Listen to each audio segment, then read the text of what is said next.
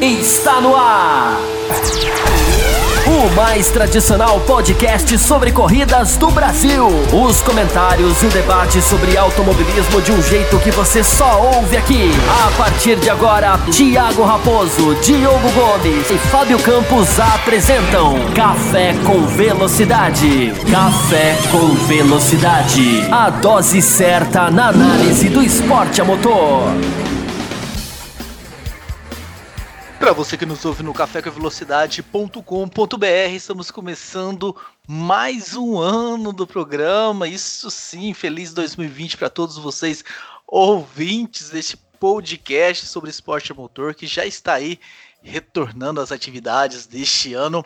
Um café com velocidade, verão, né? A gente sempre tinha aqueles programas de televisão verão nessa época do ano. Estamos aqui realmente para trazer alguns programas especiais, alguns debates de alguns assuntos ah, não tão específicos como é durante a temporada, que a gente fica aí comentando corrida após corrida e a gente pode aproveitar essa época do ano para trazer coisas especiais para você. Fizemos aí uma parceria, né, com o Ressaca para trazer aí com, com o Matheus Pucci alguns programas para vocês. O Matheus vai falar daqui a pouco, vai falar do, do canal e tudo mais, para vocês entrarem lá e acompanhar também o trabalho dele.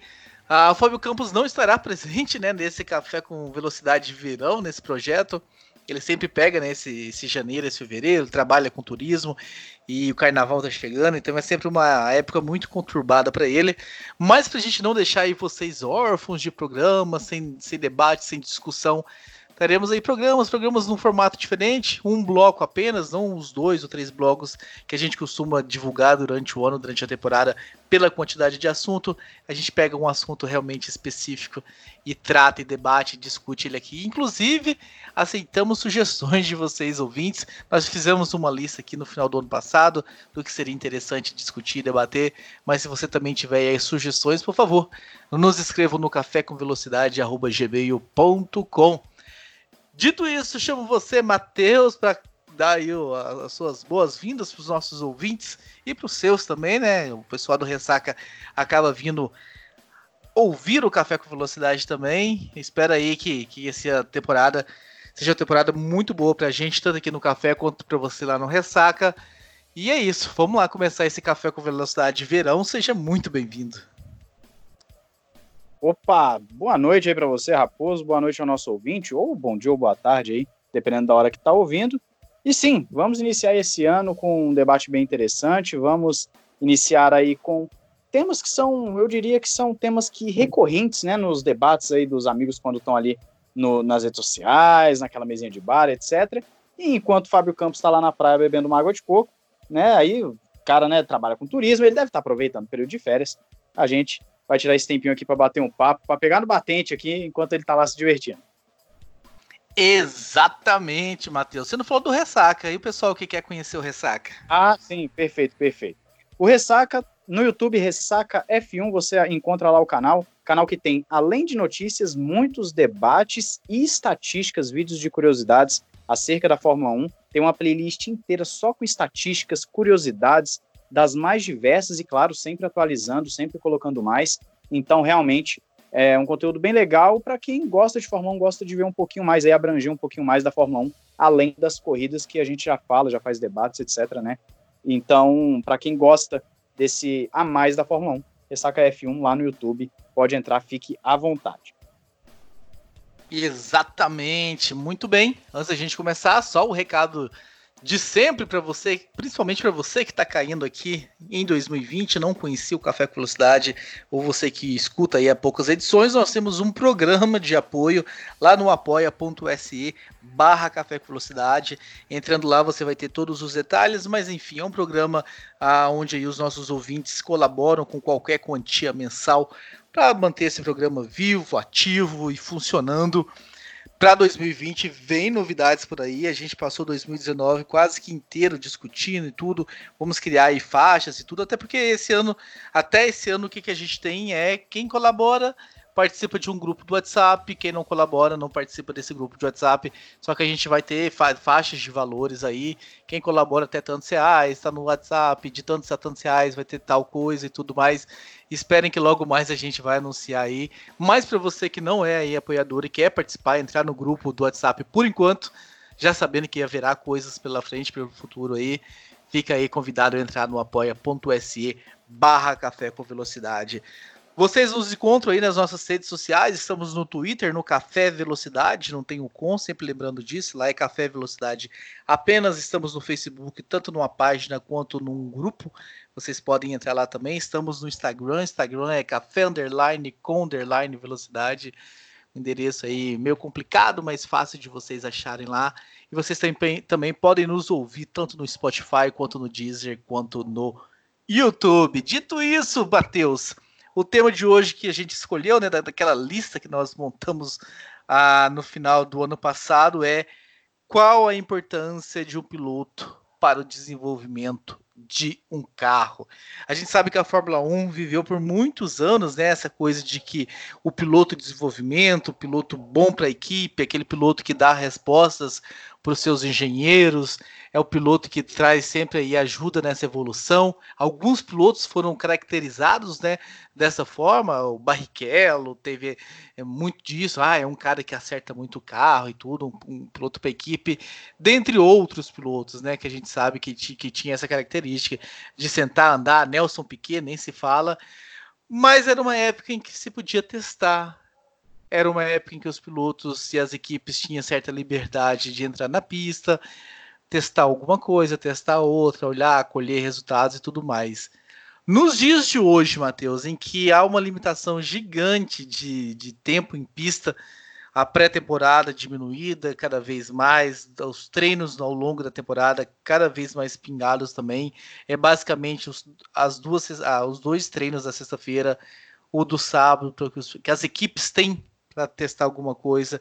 E aí é túnel do vento, é tecnologia e tudo mais, é, simuladores. Até que ponto, Matheus, hoje nessa Fórmula 1 atual, o piloto ainda é importante para o desenvolvimento de um carro, na sua opinião? Olha, esse tema ele realmente é muito interessante, ele é um tema muito bom porque ele muda a forma com que a gente olha pro esporte atualmente, né? Que nem você falou, você tem essa época romântica da Fórmula 1 onde o piloto ele participava de tudo. O piloto estava em tudo, ele que mexia no carro, ele que mexia ali no acerto, no motor, ele que trocava não sei o quê. Então a gente tem essa imagem romântica, quando a gente fala principalmente da Fórmula 1, ali até talvez a década de 80, principalmente, em que o piloto ele tinha uma participação ativa em tudo no carro, né? É, o piloto, você tinha uma quantidade de mecânicos muito inferior ao que você tem hoje em dia, né? De pessoas que apoiam ou que constroem o carro. Então você precisava do feeling do piloto, do feedback do piloto, e o piloto precisava ter um conhecimento absurdo, né, na parte mecânica do carro principalmente.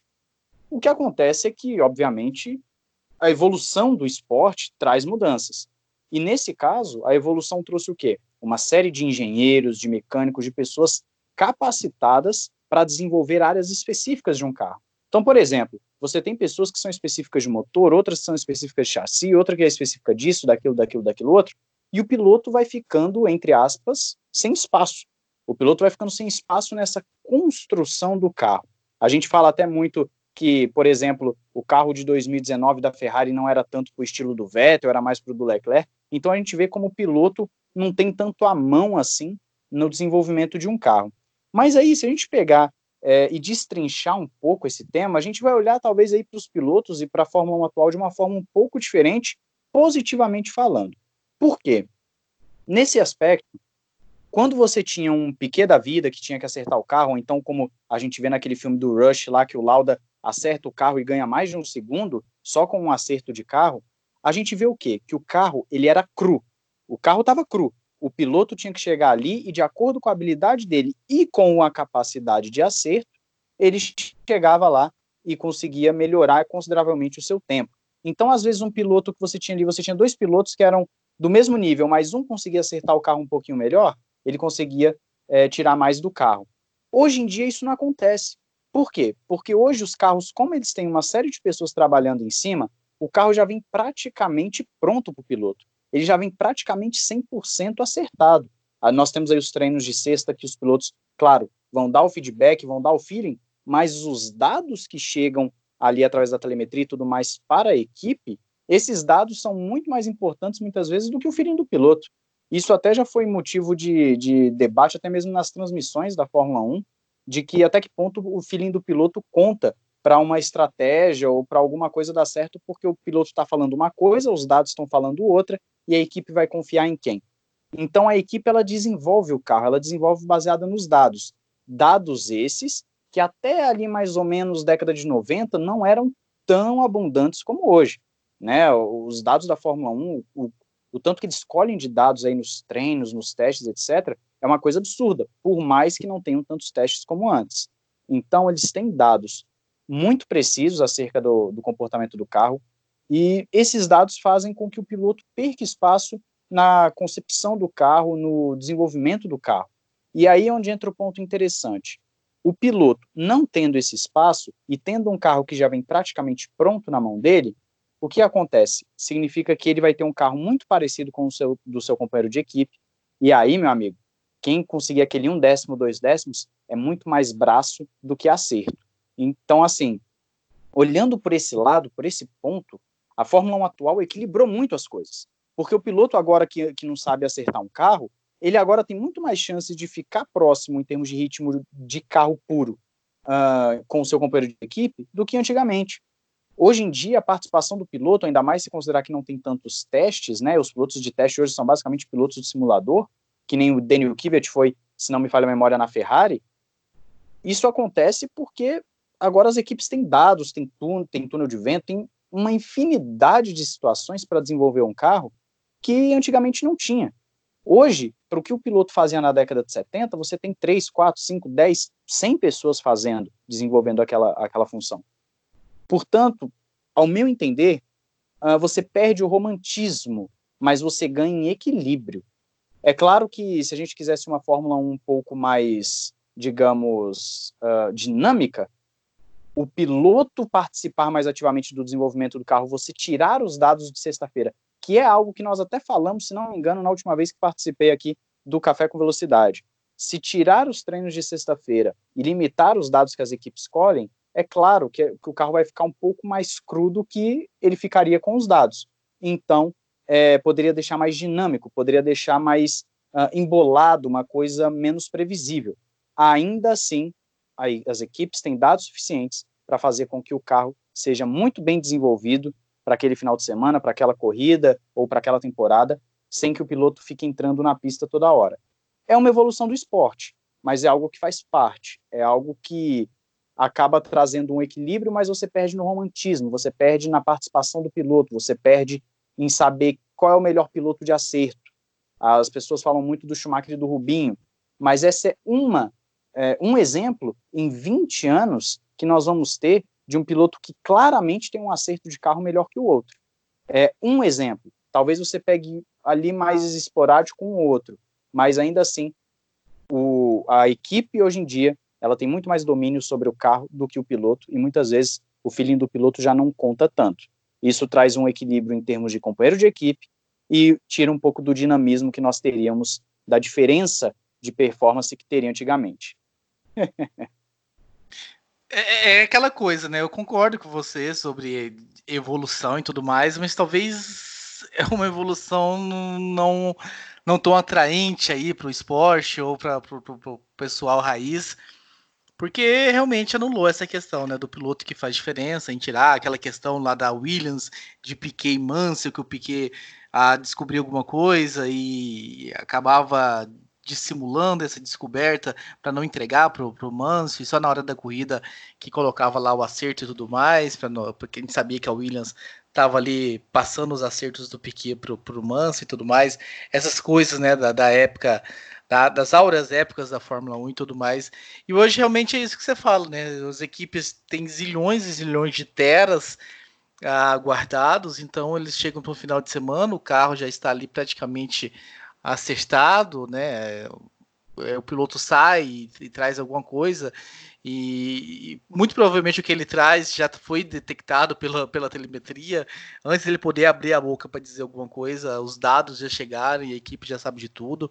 A gente sabe que entre um treino e outro, entre qualquer sessões aí no final de semana, ah, existem pilotos né, de testes na fábrica andando no, no simulador ah, com, com o carro completamente acertado para as mesmas condições que ele está enfrentando na pista e o simulador também configurado para velocidade de vento, temperatura, ah, de tão fiel que eles conseguiram simular e, e recriar as coisas ah, no computador. Então, realmente, e um exemplo legal, talvez, né, no, que eu acho que cabe aqui, é, eu acho que é o Fernando Alonso, que sabe, é um piloto indiscutivelmente talentoso, um piloto bicampeão de Fórmula 1 e que não conseguiu, de todas as formas, fazer aquela McLaren para frente. Tá, o motor Honda, sabe, colaborou de certa forma também para que o carro não fosse para frente e tudo mais, mas teve um momento, né, que o motor Honda ali na última temporada, principalmente, em que já a confiabilidade já estava um pouco melhor, mas mesmo assim a McLaren também não, não, não conseguia dar grandes saltos mesmo com toda a experiência dele de trazer feedbacks e tudo mais, e dizer o, a sensação dele.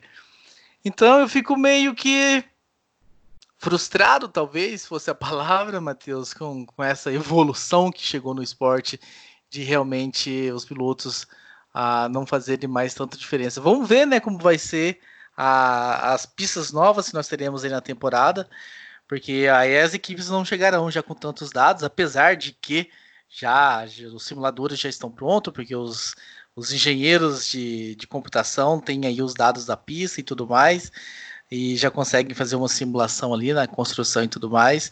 Ah, mas não é a mesma coisa, né? É, é uma pista nova que vão chegar, não tem já não tem a mesma quantidade de teras armazenados em seus computadores.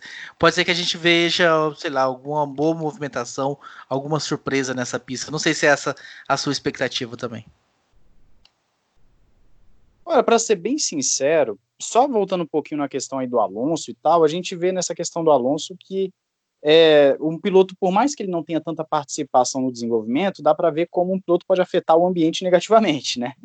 Então, assim, é, é, se tem uma coisa que o piloto ainda, ainda pode fazer é afetar o ambiente negativamente. O Alonso é um cara que foi fechando portas na carreira. Isso, sim, influenciou na saída da Honda da, da McLaren e talvez tenha sido a melhor decisão para a Honda é, essa decisão para poder desenvolver o seu programa de motores ali junto com a Red Bull e, enfim, deu no que deu, que a gente já sabe. Mas o ponto aqui é que você falou da, das pistas, é interessante porque, por mais que sejam pistas novas no calendário, né, é, Zandvoort aí está anos e anos fora da Fórmula 1, e nós temos também a do Vietnã, que é uma pista completamente nova, ainda assim elas têm características de pistas que a Fórmula 1 já andou.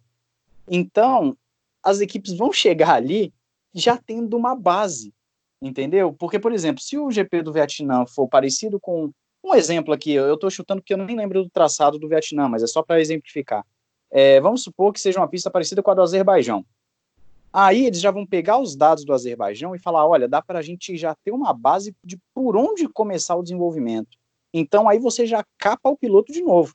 Você já corta o piloto de novo da participação que poderia ser dada ali no, no descobrimento dessa pista, do feeling, do acerto do carro. O piloto já vai chegar ali com uma base de carro feita para ele. Né? Então, mesmo sendo pistas novas, ainda assim, é, há características que são parecidas com outras pistas e eles vão encaixando esses dados, né? Eles não vão começar do zero, zero, zero. E o piloto vai ficando de mãos atadas. Inclusive, eu quero até citar é, é, um exemplo aqui para a gente ver o tanto que, que a equipe tem mais influência hoje do que o piloto nessa questão do desenvolvimento do carro. Lembra em 2016, quando o Hamilton reclamava muito que a Mercedes tinha feito ali troca de mecânicos, de pessoas que eram, vamos assim dizer, da, do time dele e trocou com o Rosberg? Pois bem, essa situação gerou o quê? No mesmo ano, o Nico Rosberg é campeão mundial e aí abre-se aquela discussão. O Rosberg foi campeão porque o motor do Hamilton quebrou, o Rosberg foi campeão porque ele é um piloto alemão numa equipe alemã, o Rosberg foi campeão porque trocaram os mecânicos, sempre ficam essas indagações. Justamente no ano que troca os mecânicos, é o ano em que o Rosberg é campeão. Então, será que os mecânicos tinham uma capacidade melhor de acerto de carro, de, de desenvolver melhor aquele carro? Não sei. Pode ser que sim, pode ser que não. Mas fica uma curiosidade. E a gente vê sempre os pilotos na tal situação. Eles estão ali num treino de sexta-feira, ou então até mesmo na corrida. Eles estão sentindo algo de errado com o carro. Eles não falam para a equipe, olha, tem coisa errada em tal e tal lugar. Não. Eles falam, gente, o carro não está legal. O que está acontecendo? Até o piloto ele já apela para a equipe, porque a equipe tem uma quantidade de dados tão absurda que o piloto ele não confia nem no próprio julgamento dele. É raro a gente ver um piloto falando, olha, eu estou com problema na suspensão tal, eu estou com problema em tal parte do carro, eu estou com pro... é raro porque o piloto ele ele geralmente ele fica na dúvida, ele fala, olha, tem um problema, tem como vocês verificarem para mim? E isso mostra tanto que essa quantidade de dados, essa evolução, né, ela acaba tirando o peso do piloto de estar ali, aquela aquela coisa romântica do piloto desenvolver o carro, do piloto ir conhecendo a máquina, do acontece, piloto acontece até, né, do Matheus, do piloto achar que tem um problema e a equipe falar para ele não, não tem, pisa fundo, e ele pisa fundo e realmente não tinha, ele vai lá e, e, e consegue andar no ritmo novamente. Hamilton que o diga. Hamilton é o que mais reclama e é, quanto mais ele reclama, mais volta rápido ele faz. O do Hamilton tava parecendo Blafe ali, né, no final da temporada. Era tão, tão, tão engraçado. Ele reclamava e vencia, reclamava e vencia. É, era volta mais rápida em cima de volta mais rápida. Então, assim, se a gente for olhar pelo lado realmente de evolução, é uma coisa fantástica. Mas e aquela questão do a Fórmula 1, o piloto conhecer a máquina? Isso não fica faltando? Que foi o que você disse, assim, às vezes dá uma, né? A gente não fica tão satisfeito olhando para isso o piloto conhecer a máquina, o piloto desenvolver a máquina. É, eu entendi quando você falou no começo, na sua primeira é, entrada, sobre os carros cruz, o piloto chegava e fazia diferença com relação à tecnologia.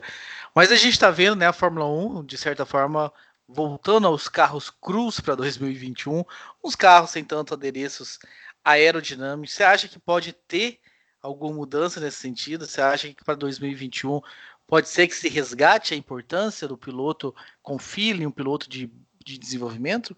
Ou você acha que não? A invasão tecnológica está tão grande, massiva, é um caminho sem volta, e mesmo em 2021, com os carros mais clean, mais limpos, ah, continuaremos vendo pouca influência desses pilotos? Eu acho que vai ser o efeito contrário do que a gente gostaria, para ser bem sincero, viu, Raposo? Porque se a gente olhar o que estão falando aí os, os engenheiros das equipes, os, os, os chefes de equipe, eles estão falando o seguinte: os carros de 2021 provavelmente serão mais lentos e mais fáceis de guiar. Então, assim, a Fórmula 1 ela vai ganhar muito provavelmente em 2021. É, ela vai ganhar com questão de facilidade de ultrapassagem, porque esses carros são feitos para, eles estão sendo projetados para serem carros que vão andar mais próximos um do outro, para o piloto poder ultrapassar, porque a gente sabe que nunca na história da Fórmula 1 tão difícil ultrapassar como hoje em dia. Então a gente tem até que é, dar os parabéns para os pilotos atuais por fazerem ultrapassagens. Mas, olhando para esse lado que você está falando do, dos dados, não, porque o, a, as equipes vão continuar tendo a mesma quantidade de dados absurdos, tá? Ela vai continuar tendo uma coleta de dados muito absurdas. Tem até, se eu não me engano, para 2021 uma mudança nesse sentido, mas seria uma mudança muito sutil, de que não poderia, às vezes, mudar o carro é, de um treino para o outro, um negócio assim e aí isso faria com que a equipe não pudesse testar novos acertos ou algo assim. Mas ainda mas, assim. Mas a, a, minha ideia, a minha ideia era mais no seguinte, no, no seguinte uh, sentido. Uh, o carro hoje ele tem muita coisa, né? Muita coisa nele, aletas, etc. e tal, é uma dependência aerodinâmica. Então, quanto mais detalhes no carro, mais faz-se necessária a tecnologia e menos talvez a palavra de um piloto tenha tanta relevância, porque é muita coisa ali. Ele pode achar que é alguma coisa e é outra. E aí, como os carros vão dar uma limpada, vão tirar toda essa dependência e tudo mais, talvez o carro fique mais simples na questão de ajuste. E ao ficar mais simples, talvez o Finley. Aí é uma especulação minha, também não sei a resposta, estou só aqui jogando ao vento. Talvez o feeling possa começar a contar um pouco mais do que conta hoje. É, eu, eu acho que não vai ser. É que eu tava falando, eu acho que vai ser o efeito contrário, porque vai ser mais simples de acertar, mas as equipes vão continuar tendo a mesma fonte de dados, a mesma quantidade de dados. Então, se vai ser mais simples, eles vão precisar de menos tempo para já dar um acerto ideal para aquele carro.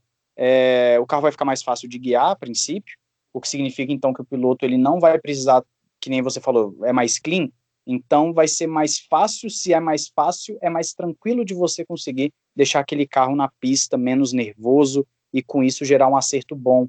É, os dados, se eles fossem limitados, os dados que as equipes recebem, aí eu falaria, sim, em 2021 as coisas vão mudar. Mas não vai ter limitação de dados. E esse é o problema. os dados que as equipes vão ter vão continuar sendo os mesmos. E por isso é que vai continuar a mesma coisa, do piloto não ter tanta capacidade assim de opinar, de poder desenvolver o carro. 2021 não deve mudar essa realidade, a não ser que mudem de última hora as regras. Mas 2021, a princípio, não vai ter essa, essa mudança que a gente está falando aqui no aspecto do piloto participar mais do desenvolvimento do carro.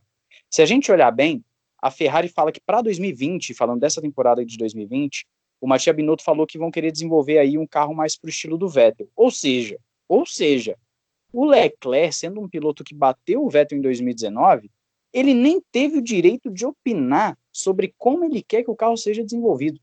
A equipe simplesmente decide: olha, o estilo do Vettel é tal, ah, o carro vai ser desenvolvido assim. Por quê? Porque não vai ser uma coisa que o Vettel vai ter que pegar o carro, desenvolver o carro do jeito dele. Não, o carro já vai vir pronto para ele.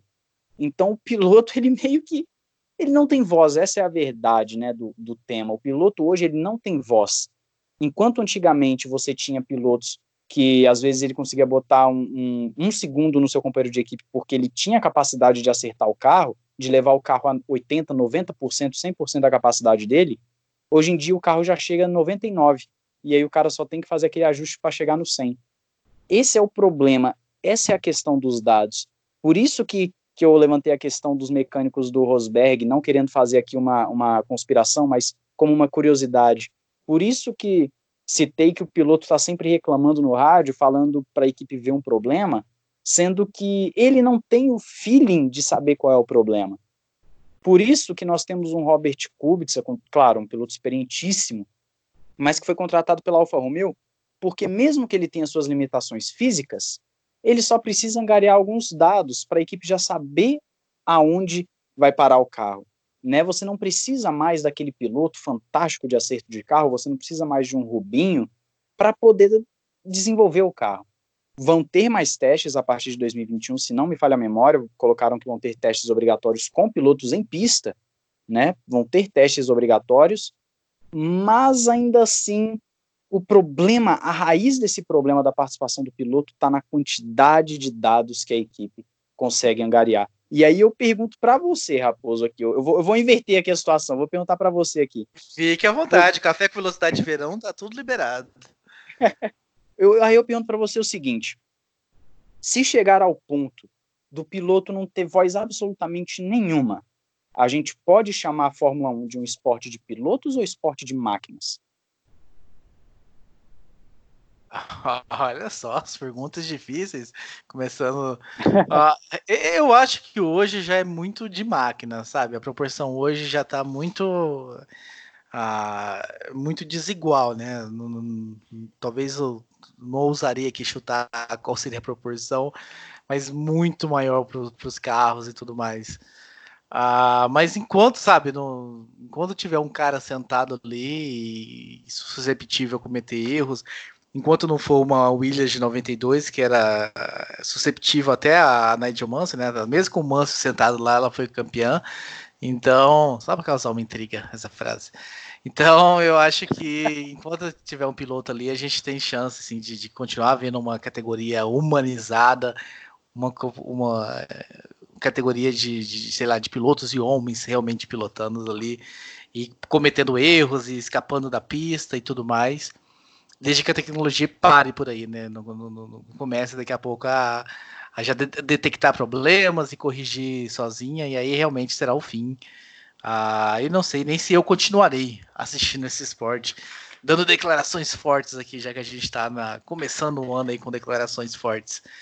Ah, outra pergunta que eu quero te fazer, invertendo o jogo aqui, é. Vontade. Piloto de teste, então, acabou, né? Assim, virou realmente negócio, virou aquela questão de. Ainda mais agora, né? Que aumenta as chances da, da, da superlicença, né? Se você pilotar a quantidade de quilômetros. Então virou negócio agora para se obter superlicença, pilotos que têm dinheiro e tudo mais. Ah, porque esses caras têm que mandar bem no simulador, né? Talvez um cara que mande muito bem de videogame é, vai ser até preferível nessas equipes é um cara que, sei lá, que anda muito bem no carro, mas quando senta numa máquina, no simulador, não tem aí tanta familiaridade, tanta intimidade. Sim, sim. Esse negócio do videogame que você falou é justamente o que eu ia citar quando você começou a pergunta. É, hoje, o piloto de teste da Fórmula 1, o terceiro piloto, ou como queira chamar, é, aquilo que eu falei até do Kvyat na Ferrari, né? Cara, ele é o que eu faço aqui no meu computador. Ele liga ali o jogo e vai brincar, entendeu? É claro que é o simulador das equipes, eles têm uma capacidade de coleta de dados e um realismo que a gente não tem em casa, óbvio.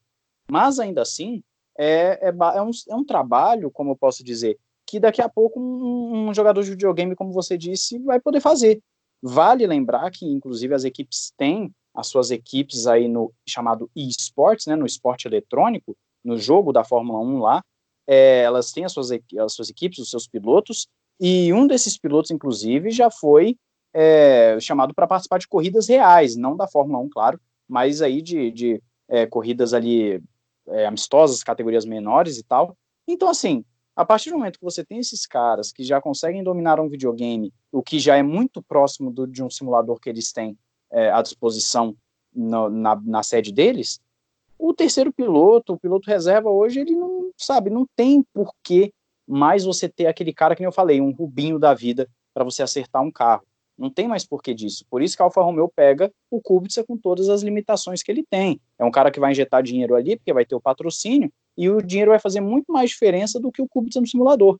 Porque eles vão poder usar o túnel de vento, não sei o que, não sei o que, não sei o que, desenvolver o carro conforme eles fizeram nas simulações de computador dele, e vão botar o Kubica para dar umas voltas ali no, no simulador, para brincar um pouquinho no simulador, e caso ocorra alguma coisa que o Giovinazzi ou o Raikkonen não possam correr, ele entra no lugar. Mas é isso, piloto de teste, pelo menos nessa até essa temporada 2020, é uma coisa que é praticamente, não vou dizer totalmente, mas praticamente é, inútil, só para dizer que tem. 2021, como falei, que vai ter uma regra aí que vai dar uma chance um pouquinho maior, pode ser que comece a fazer uma diferença, mas mesmo assim é muito pouco. A gente lembra que até 2006, ali 2007, tinham testes com mais regularidade. Esses caras podiam ir para a pista com mais frequência. Tanto é que o Felipe Massa foi piloto de teste durante, durante uma temporada inteira, se não me engano, da Ferrari. É, você vai ter pilotos que realmente foram pilotos de teste e que, e que tiveram essa experiência naquele período ali, no início da década é, de 2000, 2010 ali. E esses caras, eles realmente conseguiram desenvolver um bom trabalho e foram chamados para as equipes se eu não me engano, o Sebastian Vettel também foi piloto de testes da, na época da BMW, algo assim. Então, esses caras foram realmente é, tendo essa oportunidade que hoje não existe, hoje é inexistente. Hoje, um terceiro piloto, um piloto reserva, ele é um jogador de videogame que está ali basicamente para levar um apoio financeiro para a equipe. Né? Então, a gente espera que isso mude. Mas, até indo um pouco na pergunta que eu te fiz, a Fórmula 1 hoje ela tem uma desproporção absurda. Sempre foi um esporte de carro e piloto, sempre foi. Não dá para dizer que era que foi é, só piloto, mas sempre foi carro e piloto. O problema é que hoje o carro está tomando uma proporção tão grande que daqui a pouco a Fórmula 1 pode ser substituída por aquela Robo Race, por exemplo, que já existe, né? É, é eu, eu temo bastante para esse futuro. É, pois é. Então, assim, a Robo Race, para quem não conhece, caso tenha um ouvinte, um ouvinte que não conheça aí, nada mais são do que carros que já estão sendo aí desenvolvidos e testados há alguns anos é, de corrida que são completamente autônomos, eles não têm uh, pilotos humanos, então assim, é, eles são autônomos, têm uma inteligência artificial, os carros têm até um design interessante, o design do carro, mas a ideia é fazer corridas sem piloto humano, é como se você ligasse o seu videogame e deixasse só o computador correr, então é bem interessante nesse aspecto. Pois é, ah é esse o cenário que nós temos aí de a extinção do piloto de, de desenvolvimento, por assim dizer, este cenário sombrio, ah, que parece não ter volta, né? Parece que é isso mesmo. Não vejo muito a, a Fórmula 1 ou a FIA ou quem quer que seja ah, tomando decisões ao contrário aí, vamos limitar dados, eu acho que realmente é um caminho sem volta. A gente viu até a, a, tentativa deles anos atrás de, sei lá, vamos tirar a comunicação do rádio, porque não está, não está legal, está prejudicando, e de repente não durou três, quatro corridas, a regra caiu por terra e tudo mais. Então, a invasão tecnológica está ali, causando diversos, diversos mudanças, alterações no esporte, algumas positivas, algumas discutíveis, talvez nem tanto. Então, é isso aí. Matheus, vamos chegando quase ao fim aí desse, desse primeiro Café com Velocidade de Verão. A ideia era essa mesmo, a gente trazer um assunto pontual, de forma rápida aqui, a gente expor as nossas ideias. Vou passar para você aí, para você de repente falar o que algum ponto, alguma coisa que você pensou que ficou faltando expor aí, para a gente já começar a se encaminhar para o encerramento. Ah, o que eu acredito que, que eu tenho para falar para acrescentar esse assunto é que vale dizer que tudo isso é uma consequência da própria Fórmula 1 visar o desenvolvimento tecnológico, né? A gente vê que quando tem uma ameaça de você frear esse, esse desenvolvimento tecnológico, as equipes automaticamente falam, não, a gente não vai participar mais disso então. Né? Por exemplo, o, o exemplo mais claro que nós temos disso recentemente é da mudança dos motores que teriam aí para 2021, que teria uma mudança até brusca, brusca, e no final das contas não ter, a mudança vai ser muito leve, porque as equipes falaram, olha, se for para ser desse jeito, a gente não vai participar, a gente vai sair da categoria. E aí a Fórmula 1 fica refém do que as equipes querem, e o que as equipes querem, principalmente, obviamente, as montadoras, né? Elas querem desenvolver tecnologia para aplicar nos seus produtos. Então, Mercedes, Ferrari, uh, nós temos aí Renault, Honda, esses caras, o que eles querem, no final das contas, é desenvolver uma tecnologia e uma imagem para a marca para poder vender. E é muito difícil você competir com isso. O que, que você vai fazer se uma Mercedes fala que vai sair da categoria? O que, que você faz se uma Ferrari fala que vai sair da categoria? É muito difícil. Numa época em que a Fórmula 1 sofre para achar o equilíbrio entre a tecnologia e a competitividade, que é um tema que a gente já abordou, é, inclusive lá no Ressaca, no, no, num vídeo né, que é, vocês participaram. Então, assim, essa questão da esportividade com a tecnologia ela é um assunto muito delicado e o piloto de testes é só mais um afetado. Eu vou até fazer um paralelo aqui, muito simples, mas que eu acredito que o ouvinte vai entender o que eu estou querendo dizer. Existem cidades onde já não existe mais cobrador de ônibus, por exemplo, porque não há necessidade. É uma profissão que foi sendo extinta porque a tecnologia foi tomando conta. Aqui em Brasília ainda tem, mas daqui a pouco não vai ter mais. Então, essa é a consequência da tecnologia nas nossas vidas. Algumas áreas vão sendo afetadas e outras vão sendo melhoradas por conta disso. Na Fórmula 1 não é diferente. E o que está acontecendo hoje com o piloto de teste ou com a voz do piloto principal para o desenvolvimento do carro, nada mais é do que uma consequência da tecnologia tomando conta de tudo. É basicamente isso que eu tinha para acrescentar sobre o tema. Muito obrigado, Matheus. Essa é a primeira semana, então, dessa parceria Ressaca F1 e Café com Velocidade, esses programas Café com Velocidade virão, tema sobre pilotos de desenvolvimento. Espero que vocês aí que estão nos ouvindo aí, sabe, tenham matado a saudade um pouquinho do café. A gente vai voltar agora nas semanas seguintes, né? Pulando carnaval, obviamente, que também somos filhos de Deus e vocês também estarão aí nas folias, mas a ideia é que nas próximas semanas a gente esteja aí presente nas segundas-feiras com o tema sábados direto, debatendo, discutindo, entrando aí a fundo. Aí a gente espera a sugestão, a sua sugestão. Que tema é que você quer ver sendo discutido aqui no Café com Velocidade? Manda, escreva pra gente, interaja, que a gente adora esses mimos, a gente adora receber mensagens e tudo mais. Então, um abraço para todos vocês. Matheus, muito obrigado. Semana que vem a gente se vê novamente em mais um Café com Velocidade Verão. Gostei desse nome, inventaram agora as pressas em cima da hora. E um abraço a todos que estão nos ouvindo, uma ótima semana, um ótimo começo de anos a todos vocês. Abração a todos. Termina aqui Café com Velocidade, o mais tradicional podcast sobre corridas do Brasil. Sempre com Thiago Raposo, Diogo Gomes e Fábio Campos. Café com Velocidade. Café com Velocidade. A dose certa na análise do esporte a motor.